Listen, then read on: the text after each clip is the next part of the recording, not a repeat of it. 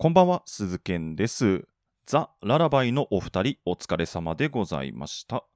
2021年10月6日、水曜日。この時間は鈴健がお送りしていきます。いやー、空気階段のキングオブコント優勝は、ちょっと感動したね。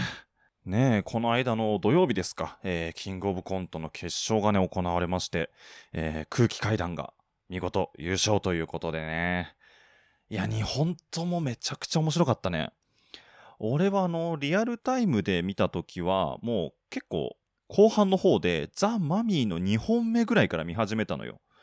だからもう本当にリアルタイムで見たのはザ・マミーと空気階段の2本目、あの、メガトンパンチマンしか見れてなかったんだけど、いや、あのメガトンパンチマンも面白かったしね。口の利き方に気をつける侵入者。めちゃくちゃ面白かったね。で、まあ一旦リアルタイムでそれ見て、わあ、空気階段勝ったと思って。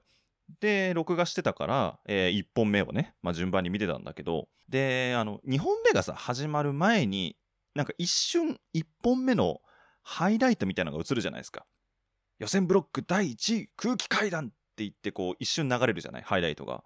で、あの、一瞬流れた映像が、どう見ても SM ものだったんだよね。まあ、実際設定が SM ものだったんだけど、で、あれだけ見た瞬間に、うわー、一歩目 SM ものだったのか。俺、正直、SM もののコントってあんま好きじゃなくって、そういう設定で笑ったのは、あのフットボールアワーが M1 取った時の SM タクシーぐらいなんだけど、と思ってたんだけど、で、1本目をちゃんと見た時に、なんだこの面白いコントはと。あの、審査員やってたかまいたちの山内さんがさ、もうとにかく1本目は伝説のネタだ、伝説のネタだみたいな感じで言ってて、そんなに面白かったなと思って、見たらもう腹抱えて笑ったね。あれは見事ですよ。で、なんでこんなに空気階段を、まあ、押してるというか、あの、すごいすごいっていうかっていうと、まあ、やっぱりラジオリスナーであるわけですよ。えー今、月曜日の夜中の12時から、えー空気階段の踊り場っていう、えー TBS ラジオの番組があって、まあ、それをね、まあ、あの、正直最初の頃はあんま真面目に聞いてなかったんだけど、まあ、一応そのリスナーで、最初の頃はなんかこう、聞ける時にちょこっと聞くぐらいだったんだけど、この前ね、この番組に、あの、ストロングさんが来てくださった時に、あの、踊り場が面白いみたいな話をされてて、そっからまあ、ちょっと真面目に聞くようになってて、で、やっぱね、ラジオリスナーのね、絆ってすごいんですよ。もう空気階段が勝った時にもう、まあ僕もツイッターでそのハガキ職人さんみたいな人とかを結構フォローしてたりするから、もうみんな空気階段おめでとうおめでとうって、踊り場楽しみですってツイートしててね、いやー、この団結力すごいなって思いましたよね。いや、本当に、えー空気階段のお二人おめでとうございます。まあ、それと、えーまあ、今週の出来事で言うと、凱旋門賞かな、やっぱりね。そんな熱心な競馬ファンでもないんですけど、やっぱり凱旋門賞は見ちゃうよね。で、日本馬の悲願、えー凱旋門賞。まあ、もう言えば、世界で一番格式の高い競馬レースですよ。で、日本馬もね、もう50年近くですか、挑んできて、最高がね、あのオルフェーブルが最後の最後、鼻差でかわされたあの2位。まだ1回も1位取ったことないんですけどね。で、今年も、え2頭ですか、乗り込んでってね。もう途中まですごくいい位置にいたんだけど、最後のあのストレートでこう、伸びきれなかったね。残念ですね。今年も残念ながら、えー日本馬、えー凱旋門賞1位ならずということでね。厳しいね、本当にね。まあ外国でやるっていうのが、まあ大変なとこだしね。人間がさ、長時間飛行機乗って海外でなんか大会やれって言われただけでも大変なのに、馬って結構繊細だからね。まあ凱旋門賞で覚えてるのはいつだったか、あの、当時も最強のサンバって言われた、ハープスター、ゴールドシップ、ジャスタウェイが乗り込んでってね。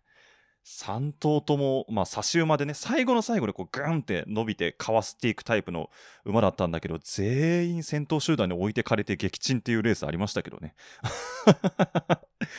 なんか、いけーっていう瞬間すらなく終わった時もありましたね。懐かしいね。まあ、あと、何ですかね、今週の香ばしいニュース、これですかね。えー、ヤフーニュースに載ってましたね。阿部寛、7日連続で焼き鳥を食べるっていうね。阿部寛らが1日、都内で行われた映画の公開初日舞台挨拶に登壇した。昨年の1回目の緊急事態宣言後に行われた撮影を振り返り、仙台で撮影した時もテイクアウトで毎日焼き鳥を立て続けに7回ぐらい食べていた。と、懐かしいんだ。というヤフーニュースが出ていましたね。えー、ツイッターでも結構、えー、出回っておりましたね。えー、これ以上のコメントはありません。さあ、それでは今週も始めていきましょう。鈴研のミッドナイト番外地。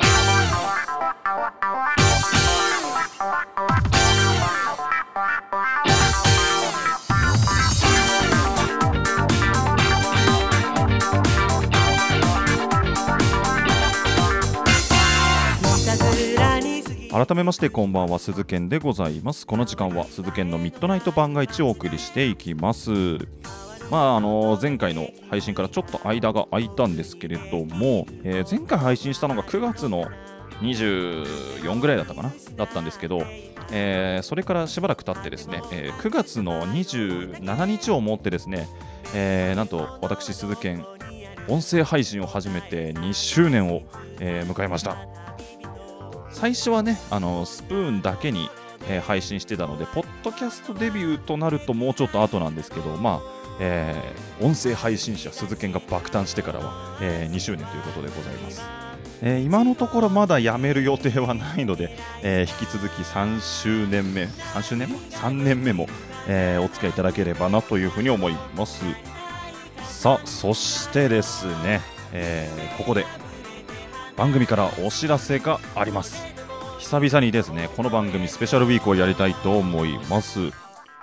2週間後次の次の放送に久々にゲストが来ます。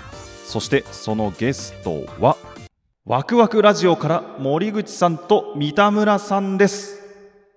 もうこの番組を聞いていてワクラジを知らない人は多分いないと思うんですけども、えー、大人気ポッドキャスト番組ワクワクラジオの、えー、パーソナリティである森口さんと三田村さんが、えー、2人揃ってこの番組に来てくださいますありがとうございますえー、ちょっと前ですね、ワクラジ放送開始1周年を迎えられまして、まあ、ほぼそれと時を同じくして、Apple Podcast の、えー、注目の番組にもピックアップされて、もう今、勢いのある番組ですよ。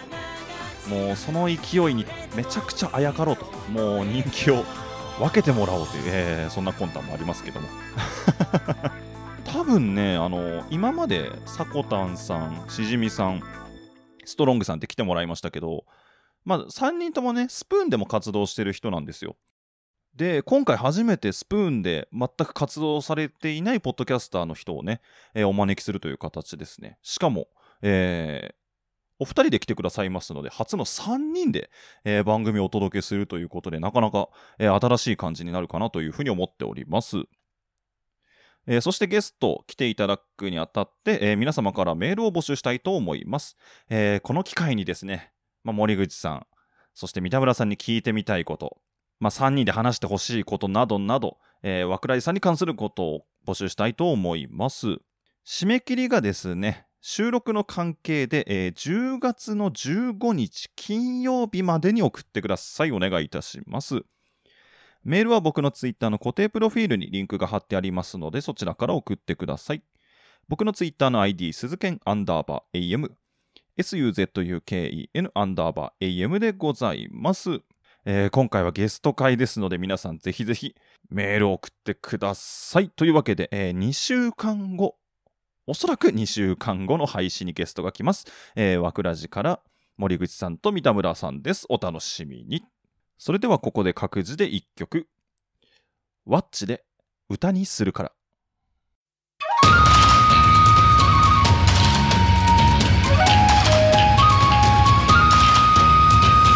実験のミッドナイト番外地。あ、どうも失礼します。ラジオの形をした架空のカフェカフェ明星です。この番組では皆様からのお便りをお待ちしております。宛先はモブラジオもしくはカフェ明星のツイッターから。どんなお悩みも明るい店長がフレンチプレス。毎週だいたい木曜日にアップです。ではお邪魔しました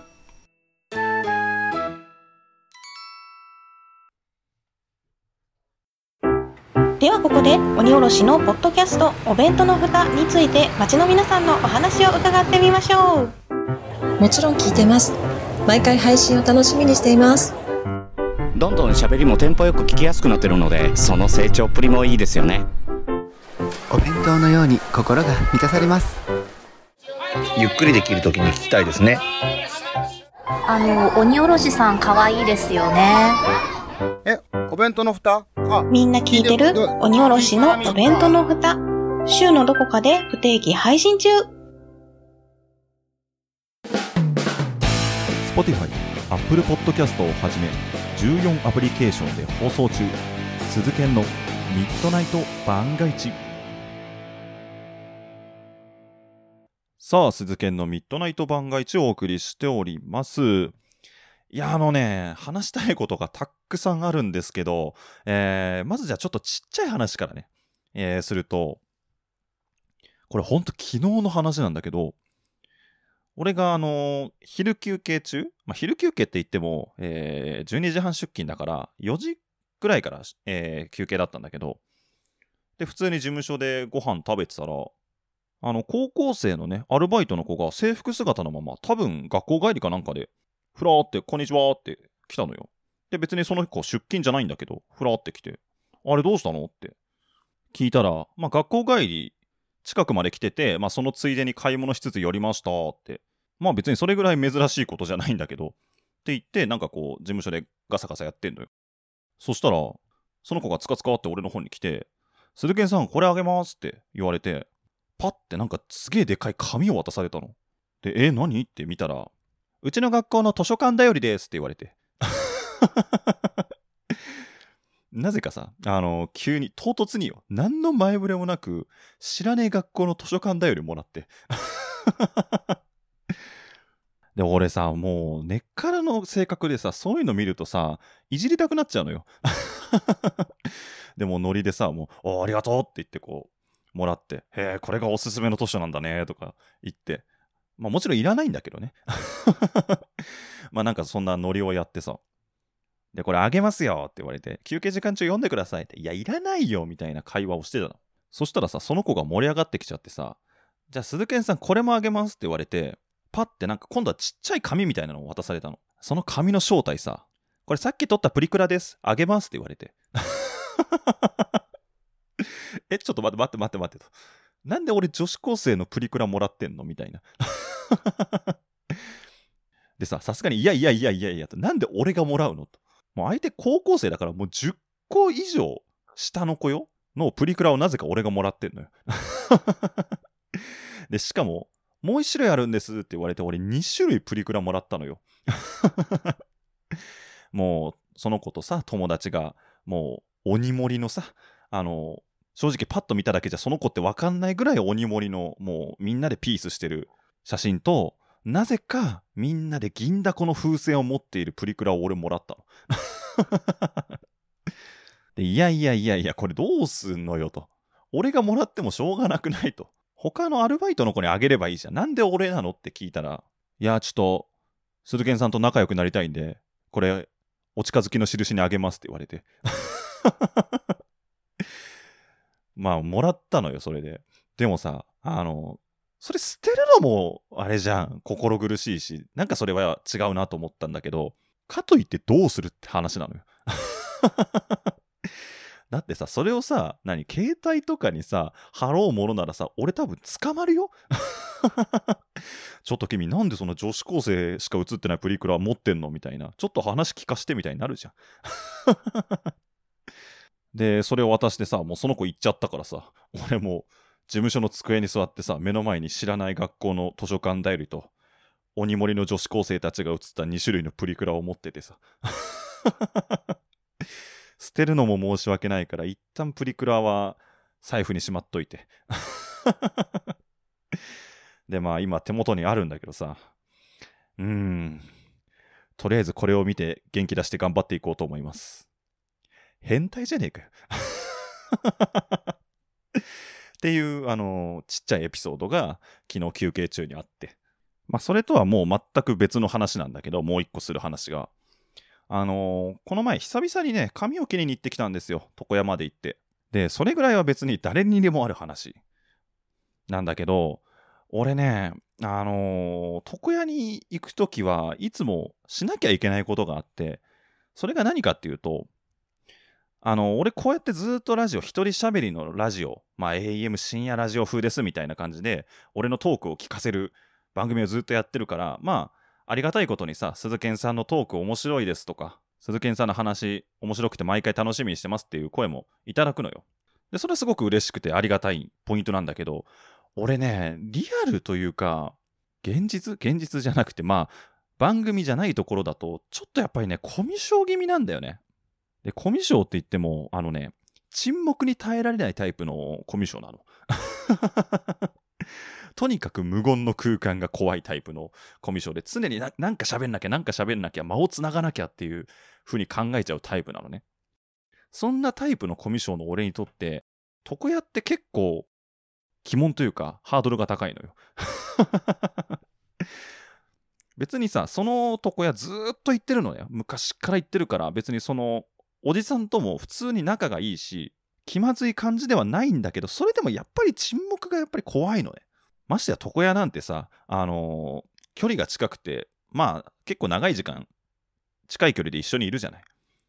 で、今の時代、コロナの影響でさ、あんま喋んない方がいいのかなとも思うんだけど、でも昔から言っててさ、普通に話ができるって分かってるのに、何こいつ急に黙るのみたいな風に思われるのも嫌だから。で、その沈黙に耐えられないから、俺は毎回床屋に行くときは、フリートークを2、3本用意していくのね。あの、ノープランで行っちゃうと絶対にこう、無言の時間ができちゃうから、もう、それがないように、毎回フリートークを用意しておくの。で、1本だと万が一その、跳ねなかった時困るから、毎回2、3本用意していくのね。もはやラジオの収録と同じなんだよ。で、その日も、2本ぐらいかな、とりあえず俺の中でフリートークを用意した状態で床屋に行ったわけ。で、まあ最初は髪型どうするとかっていう話をして、で、最初、あの、髪洗ってもらうからさ、まあそこの時間はさすがに喋れないから、その間に俺もフリートークの内容を頭の中で整理しといて。こっちから行こうかな、いや、こっちかな、みたいな。一旦向こうの出方見てからだな、みたいなのを考えながら、まあシャンプーしてもらって。で、いざあのカットが始まるときに、まあ、あのラジオだったらさ、はい、どうも、鈴賢です。今回はこういう話をしていきますっていう風に始められるんだけど、まあ、床屋でそれやるわけいかないじゃん。あそこは髪を切る場所であって、あの、ラジオブースではないから。で、俺が最初に用意してた話が、髪を切りに行った日の次の日がワクチンの1回目の日だったから、その話を振ろうと思ってたのね。だけど、なかなか切り出すのがやっぱ難しいわけ。いきなり、ワクチン打つんすよっていうのもなんか変なやつじゃん。やっぱラジオ DJ としてさ、入りは大事だから。で、わ、どうやってこれ切り出そうかなって思った時に、まあ、そのとこやちっちゃいテレビが置いてあって、まあ、そこをつけてくれてるんだけど、いつもね。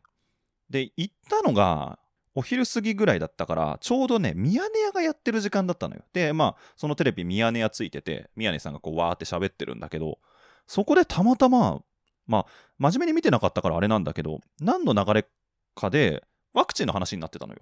で、おー、ナイスじゃん、宮根さんと思って、宮根をこうじーって見ながら、あー、俺明日ワクチン受けるんですよって、フリートークを始めたの。で、そしたら、あの、床屋のおじさんもさ、ああ、そうなんだって何回目なの？みたいな感じで。で、ああ、1回目なんですって言って、え、もう受けました？みたいな。で、俺もね、まだ1回しか受けてないんだけどって言って、結構ね、話が順調にこう、跳ねたのね。で、およしよしよしよしと。これ一発目のフリートークはちょっとうまくいってるぞと。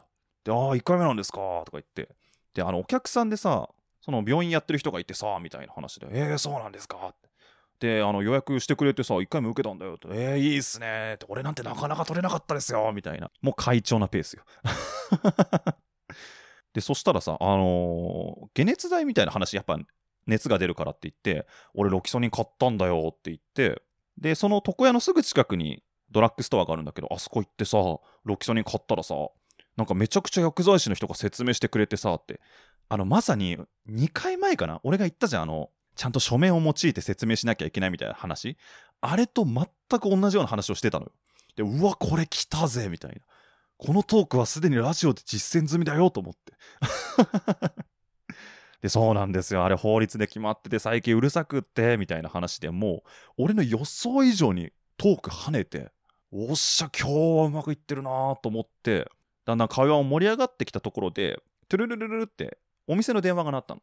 で、まあこれ結構よくあることで、まあ要は予約の電話が入ったから、あ、ごめんごめん、電話だわって言って、おじさんが一回作業止めて、電話出て、で、戻ってきてってなった時に、一回やっぱり電話が挟まったから、会話がブツって切れちゃったのよ。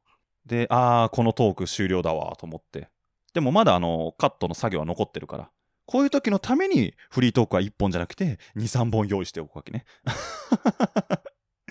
で、俺もう1本話を持ってたの。で、それは何かっていうと、あの、このラジオでも話したけど、7月の頭ぐらいに、あの、広島行って、大雨に巻き込まれて帰れなくなりそうだったっていう、結構大きめのエピソードよ。この番組でも2週にわたって話したあの話を持ってたのね。まだそのおじさんには話したことなかったから。もうこれでいけるだろうと思って。で、しかもね、そう思ってた時に、ミヤネ屋で気象情報やってて、まさにあの台風が近づいてきた時だったから、台風の話してんのよ。で、うわ、これ来たわと。台風すごいっすね。俺実は7月に広島行って、みたいな話で、うわ、これも完全にフリートークいけるわ、勝ちだわと思ってて、ミヤネ屋の台風情報を見ながら、うわ、台風近いんすね。雨すごいんすかねみたいな。あ、どうだろうねって話してて。いや、俺、7月の頭ぐらいに広島行った時に、あの、広島すげえ大雨だった時あるじゃないですか。あれにぶち当たっちゃって、帰れなくなりそうだったんですよって話をして、えー、そうなんだっていう時に、また電話が鳴って。で、おじさん取りに行って、予約受け付けて戻ってきて、会話切れちゃったの。あの大きめの広島での出来事をこれから話そうと思った時に話がブツって切れちゃって、で、立て直そうとも思ったんだけど、そのタイミングでもう一回シャンプーやりますってなっちゃって、で、そうすると俺横たわって、顔にさ、あの、タオルかけられるから喋れないわけ。完全にフリートーク終了なんだよ。いけると思ったフリートーク、まだ導入も終わらない段階で終わっちゃって。で、その日は、その、ワクチンの話と、台風の話しか持ってなかったから、俺の持ち駒全部なくなっちゃったの。で、シャンプー終わります。元の体勢戻ります。フリートークありません。チーン。無言の時間になっちゃってね。で、しかも今までこう、頼みだったさ、いい感じで繋いでくれてたミヤネ屋も終わっちゃって、もう宮根さんのアシストもないわけ。でもそっから5分ぐらいずっと無言。うわーやべえやっちまったどうしようでももう話の切り口ないぞミヤネ屋終わっちゃったぞみたいな最初の方あんなに盛り上がってたのにさもう最後はずっと沈黙ででどうしようどうしようって考えてる間にもう全部終わっちゃってさ。でお会計してじゃああざしたーって言って出てって。もうその帰り道自分のトーク力のなさに大反省会ですよ。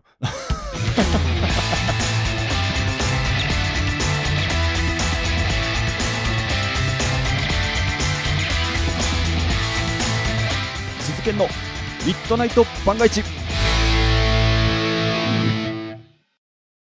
月刊まるまるレポートこの番組はライドウとミカの2人が体験したことのないものを体験してレポートする番組です。過去にはどんなものを取り上げてきましたか？これまでにはアガサ・クリスティの小説を取り上げたりしてきました。毎月ゾロ目の日に配信中。月刊まるまるレポート。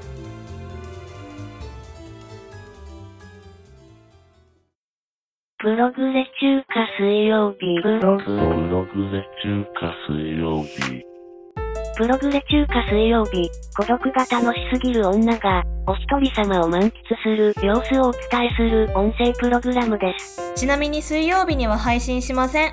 それではさようなら、よろしくねプログレ中華水曜日。プログレ中華水曜日。プログレ中華水曜日。ここはどこだ？ここは一体どこなんだ？教えてやろう。ここはミッドナイト番外地品川区じゃね？いや違う違う違う違う違う。さあ、では、えー、ちょっと時間を押してますが、コーナーやっていきましょう。ボイス。大喜利。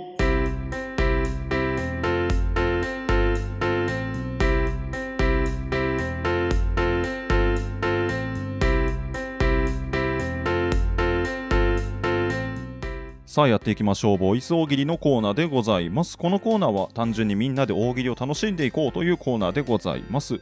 スプーンで聞いている方はトークの機能を使って皆さんの声で回答してもらったり、その他プラットフォームで聞いている方はメールまたはリプライにて回答してもらって大喜利を楽しんでいくコーナーでございます。さて、えー今回やっていくお題、迷宮のクロスロード、探偵たちのレクイエムなど、名探偵コナンの映画のタイトルっぽい言葉を作ってくださいというお題やっていきましょう。今回はメールの回答を紹介していきましょう。えーラジオネーム、椿ライド。いつもありがとうございます。え2ついただいてますね。えー名探偵コナンの映画のタイトルっぽい言葉を作ってください。名探偵コナン、風のバレエ。名探偵コナン、天空のキャスル。ジブリの匂いがするね。あのー、ナウシカとラピュタかな でもなんかありそうだよね。風のバレエ、天空のキャッスル、もうめちゃくちゃありそうだよね。もしかしたらジブリサイドが圧力をかけてやめたタイトルかもしれないからね。いいですね。ありがとうございます。ちょっと時間内でポンポンいきますね。えーもう一個いきましょう。えーラジオネーム、アーネ大佐。名探偵コナンの映画のタイトルっぽい言葉を作ってください。閉店間際のカスタマー。これ閉店ギリギリに飛び込んでくるお客さんのことですね。いるんですよ。もう僕もよくわかる。閉店1分前とかに飛び込んできてさ、なんかいろいろ粘って3分ぐらい遅れてお会計するみたいなね。あれ結構迷惑ですよ。いいですね。ありがとうございます。というわけで、えー今回紹介する回答は以上ですね、えー皆さんありがとうございました。では最後に次回募集するお題発表しましょう。次回募集するお題。QR コード決済のいらない新機能とは、えーこちらのお題でやっていきたいと思います。スプーンで聞いている方はこの後トークのページ作っておきますのでそちらから回答お願いします。その他プラットフォームで聞いている方はメールまたはリプライにて回答お願いします。メールは僕のツイッターの固定プロフィールにリンクが貼ってありますのでそちらから送ってください。僕のツイッターの ID、鈴剣アンダーバー AM、suzuken アンダーバー AM でございます。皆様からの回答お待ちしております。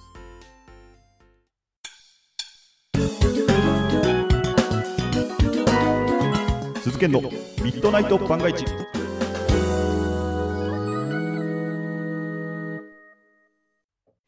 説明しよう。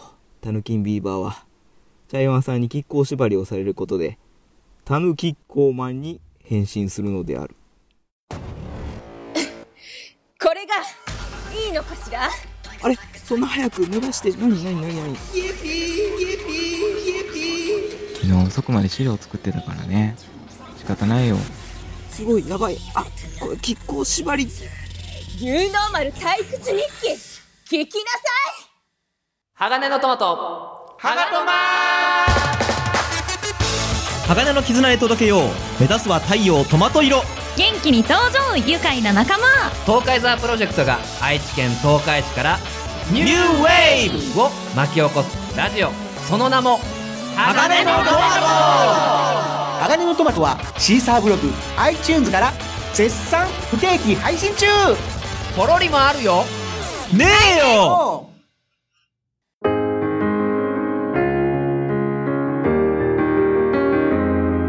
鈴研のミッドナイト番外地。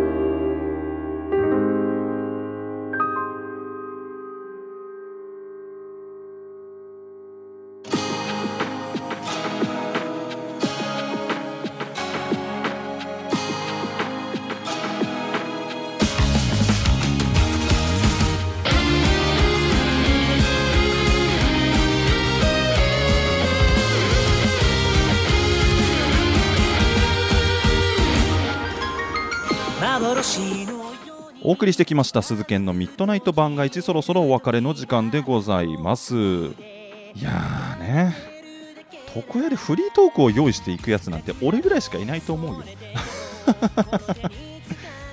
こういうところがコミュ障なんですよもうね。今はこうやって一人でさ気楽に喋ってられるけどさどうもねなんかこう何人かでいてさ沈黙が来ちゃうとああ俺の話がつまんなかったんだなとか。俺がもうちょっと会話上手だったらこんなことならねえんだろうなっていう風にもうその場で反省会しちゃうからさ。もうちょっとねもうちょっとこういうところを直していかないと人間関係がね、えーおかしなことになりそうですけども。ゲスト会の時はねそういうことがないように気をつけたいと思いますけども、えーというわけでねあのー次次回ゲスト久々に来てくださいます。ワクワクラジオから、えー森口さんと三田村さんです。皆様ぜひぜひメールとか、えお願いいたします。というわけで、えーこの番組皆様からのメールをお待ちしております。各コーナーへの投稿はもちろん番組の感想、ふつおたなどもお待ちしております。メールはすべて僕のツイッターの固定プロフィールにリンクが貼ってありますのでそちらから送ってください。僕のツイッターの ID 鈴剣アンダーバー AM SUZUKEN アンダーバー AM でございます。またハッシュタグミッドナイト番外地をつけてツイートしていただきますと、えーこちら活動のモチベーションになりますので合わせてぜひぜひよろしくお願いいたします。さあというわけで10月入りましてね、えー残り3ヶ月ぐらいですか。個人的にはねもうすぐ、えーワクチン接種2回目も控えておりますのでそして、えーゲスト会もあります。10月もまだまだいろんな出来事がありそうなので、えーぜひお楽しみにということで。よう楽しむ住人よ万が一でまた会おう。お相手は鈴賢でした。